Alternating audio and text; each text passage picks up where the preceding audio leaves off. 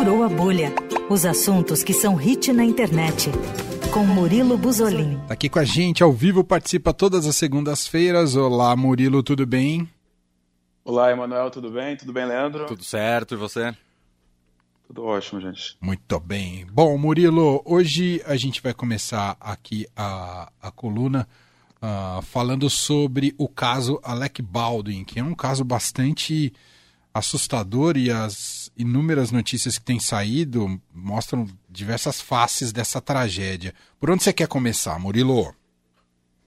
Bom, é, para tentar resumir a história, o Alec Baldwin está gravando um filme, né? Que ele é produtor também, chamado Rust, numa pegada meio faroeste, né? Faz um tempo, faz umas semanas já. E aí no final de semana saiu uma notícia chocante que ele teria disparado sem querer a arma em uma, em uma das pessoas que trabalham no filme. E depois a gente, a gente não, né, o mundo inteiro ficou sabendo que a diretora de fotografia, Halina Hutchins, ela foi atingida no peito e morreu ali no set após o Alec Baldwin disparar a arma contra ela sem saber que ela estava carregada. Uma história assustadora mesmo. Bom, e, e, isso tem despertado uma série de debates sobre o uso dessas armas em, em, em sets, né? Ah, é, se, bom, nesse caso tudo indica, já se disse que a arma estava carregada com bala de verdade, não é, Murilo? Isso. É, o assistente que entregou a arma pro, pro Alec Baldwin, ele tem um código, né, durante as gravações que ele fala que é a arma fria. Quando fala que a arma fria, a arma está descarregada. Então ele foi lá e apontou e, e fez a encenação dele achando que a arma estava de fato descarregada. Mas tem várias já versões aparecendo dessa história. Essa história, anote, Manuel, que essa história vai virar um filme melhor do que esse filme que está sendo gravado, que é o Rust. Porque essa história, assim, por mais bizarra que ela possa parecer e triste também, ela tá mega interessante, porque, assim, dias antes disso acontecer, parte da equipe de fotografia desse filme, de Rust, foi demitida e fez posts nas redes sociais com vários, várias reclamações das condições de trabalho e tudo mais. Nada diretamente ligado ao Alec Baldwin, porém ele é produtor do filme. Então já começa a levantar aquelas pulguinhas atrás da, da orelha, né? E esse assistente que entregou a arma para o Alec Baldwin, dizendo que, que era uma arma fria, ele é alvo de reclamações desde 2019 ele, ele questionava as reuniões de segurança, as inspeções de armas usadas em cena, ele era meio problemático. Ele é, né, meio problemático, e não é de hoje que o pessoal tem essa, essa noção dele, essa, essa falta, conhece esse lado dele, meio sem noção.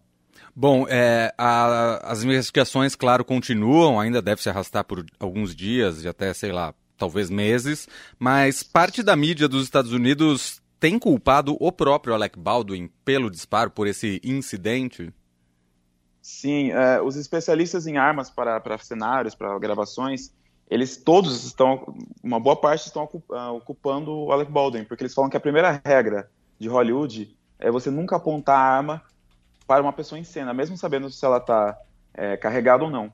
Porém, agora, faz algumas horas, por conta do depoimento do diretor Joel Souza, que afirmou para os investigadores, é, o Alec Baldwin apontou a arma para a câmera. Então ele não apontou diretamente para a Halina, ele apontou para a câmera e ela estava muito próxima da câmera e, enfim, acabou acertando ela no peito. Ela, ela antes de morrer se contraiu toda, dizendo que ela não estava sentindo as pernas e acabou acertando também uma outra pessoa ao lado, um assistente de fotografia, que não morreu, não está em estado grave, está bem, mas a única vítima fatal foi mesmo a diretora Halina. E em relação ao Baldwin, há suspeitas de. Tem gente botando culpa nele, Murilo? É, são, os, são os, os, especialistas em armas, é, é, os que tipo, trabalham com esse tipo de, de cenografia, entendeu? Porque eles impressam as armas. Eles estão falando que a primeira regra em Hollywood é que você não pode apontar arma para pessoa. Mas assim, gente, eu achei meio estranho que em 2021 utilizar armas reais em set, eu achei bem bizarro isso, eu realmente não sabia. É, porém, agora está essa controvérsia. Todo mundo que está ali na, que deu depoimento disse que o Alec Baldwin ficou completamente chocado porque ele foi avisado que a arma estava descarregada e que ele poderia contracenar com ela. Só que os especialistas em armas, essa parte mais sensacionalista da, da, da mídia norte-americana, está afirmando que mesmo assim, mesmo se entregasse uma arma descarregada, ele nunca poderia apontar para uma pessoa.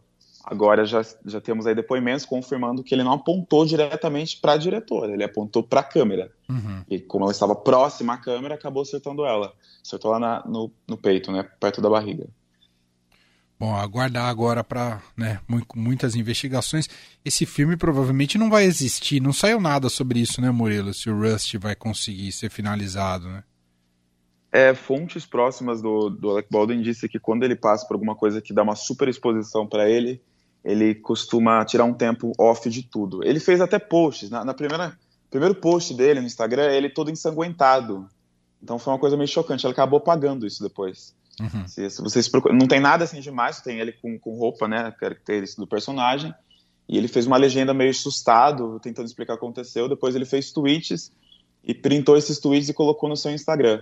Mas enfim, fontes próximas afirmam que quando acontece alguma coisa não desse nível, né, porque foi a primeira vez que aconteceu alguma coisa desse nível com ele, ele costuma ficar um tempo off de tudo até se recuperar. E creio que nesse choque foi muito grande para ele. Então, se esse filme vai sair ou não, acho que vai demorar muito pra gente saber. É, fica difícil. Bom, saindo desse assunto, caso Alec Baldwin, né, a gente vai acompanhando e novidades voltamos a comentar por aqui, o Murilo traz aqui pra gente. Vamos falar agora sobre música, sobre ah, o maior fenômeno, um dos maiores fenômenos pop da música brasileira atualmente, a Marina Senna, que tá furando a bolha pra valer, Murilo. Sim, eu, eu cantei a bola aqui da Marina Senna faz algum tempo quando ela tinha lançado o seu primeiro seu disco de estreia, né, o de primeira. E aí, assim, por conta de TikToker, de jovens compartilhando a música, a faixa Por Suposto, ela alcançou o top 50 viral é, do Spotify Mundo. Ou seja, ela, entre, ela tá entre as cinco músicas mais compartilhadas no Spotify do mundo inteiro. Uau! Que, que resultado impressionante! Eu ouvi um Impre... pouquinho. Fala, fala, Murilo, pode falar. Não, é impressionante mesmo, foi tudo de maneira orgânica. A música não está sendo promovida nas rádios, ela não está ela não tá colocada em playlists, né? Porque hoje em dia o que faz a música subir é ser colocada em playlists grandes. Ela foi sendo compartilhada, compartilhada boca a boca, furando a bolha, furando a bolha, e tá aí agora, quase no top 50 do Brasil, que é muito disputado com o sertanejo. Olha aqui, ó.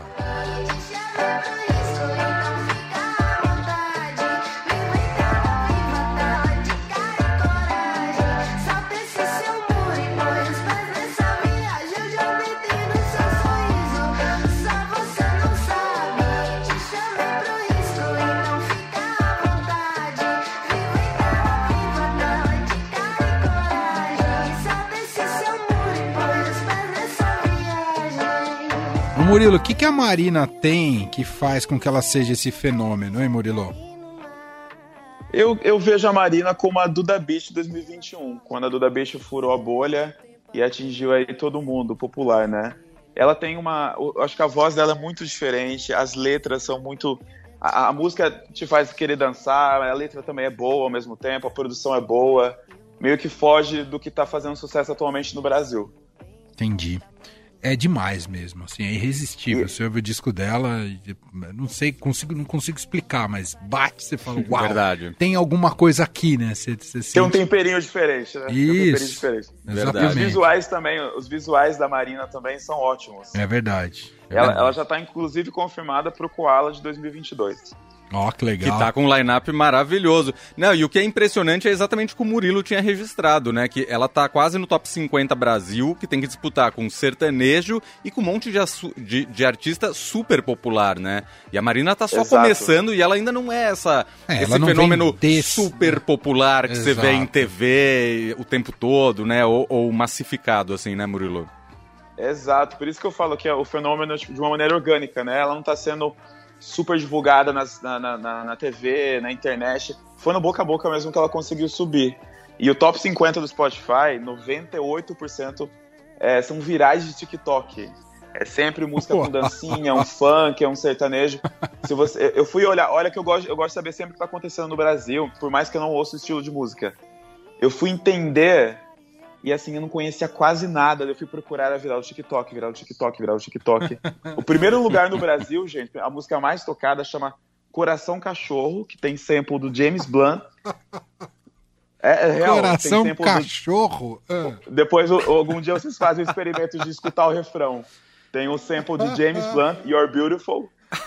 faz, faz mais de um milhão e meio de plays diariamente. Pô, é aquela, aquele, aquele melê do You're Beautiful, é essa? É, é, hum. o, é, o, quase o latido, é o AU. É uma, é uma coisa impressionante. Eu tenho eu medo. Eu, eu tô com medo de ouvir, porque deve ser aquela coisa que gruda na cabeça depois, Nossa, né? Melhor não. Exato. Melhor não. Se você procura o refrão ou, ou ouçam depois vocês me falam, pelo amor de Deus. Ai, ai, ai. Difícil. Ali, aliás, a gente tá falando de coração cachorro, de pessoas que estão na TV e tal, mas Murilo não vai falar nem de cachorro, nem de pessoas, quer dizer, de pessoas que estavam na TV, mas na verdade de um unicórnio que tava na TV e ganhou um programa de TV, é isso, Murilo? Exato. Comentamos aqui algumas semanas também quando o programa The Masked Singer estreou, né? Uhum. Aquele programa ruim, tão ruim que a gente não conseguia parar de assistir. É tão ruim que é bom, é. É tão ruim que é bom. Um programa muito esquisito, mas assim, é muito bom. E, e, a vencedora, né, a unicórnia que ganhou no voto do público é a Priscila Alcântara, que apresentou por anos o Bom Dia Companhia no SBT, cresceu aí na frente de todo mundo. PlayStation, PlayStation, PlayStation. e se, se consolidou aí na música gospel e agora fez a transição para música pop. Então, assim, ela pegou, ganhou o programa e em seguida já lançou o disco. O timing dela tava ali 10-10. Olha só. E tá indo bem, Murilo? Tá furando a bolha? Tá furando a bolha, mas é, é, é difícil quando as pessoas, por exemplo, com um exemplo desse, ela cresceu na frente da TV ela, ela foi direto para música gospel, que assim, da música gospel para música pop são extremos, né? Uhum. Então, assim, vai demorar um pouquinho para ela, acho que, construir uma, uma base de fãs ali mais sólida, porque agora ela mudou a base muito, né? Mudou completamente uma base de fãs para outra. A música, a música dela mudou, né? É. Vamos ouvir um pouquinho da vencedora do Masked Singer Brasil. Sem dúvida.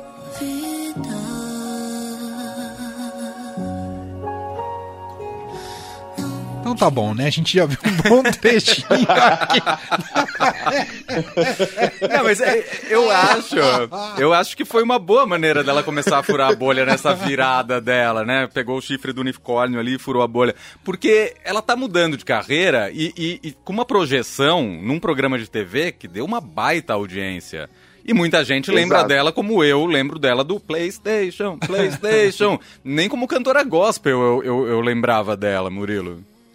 É, exato. Ela tem um vozeirão, né? No uhum. programa ela cantou, tipo, cover de Whitney Houston, Beyoncé, Lady Gaga. Ela canta muito bem, mas daí o estilo de música, enfim, o estilo de música aí agora, agora é pensar. pop, quem gostar, gostou. gostar, gostou. É isso. Muito bom. Gente, esse é Murilo Buzolin com a gente toda segunda-feira aqui no Furou a Bolha, na Rádio Adorado, aqui no fim de tarde. Murilo, a, aquele serviço de sempre para a gente seguir você nas redes. Como é que faz, Murilo? Arroba Murilo Buzolin, é B-U-S-O-L-I-N, em todas as redes sociais. Estou lá elogiando coisas também, tá?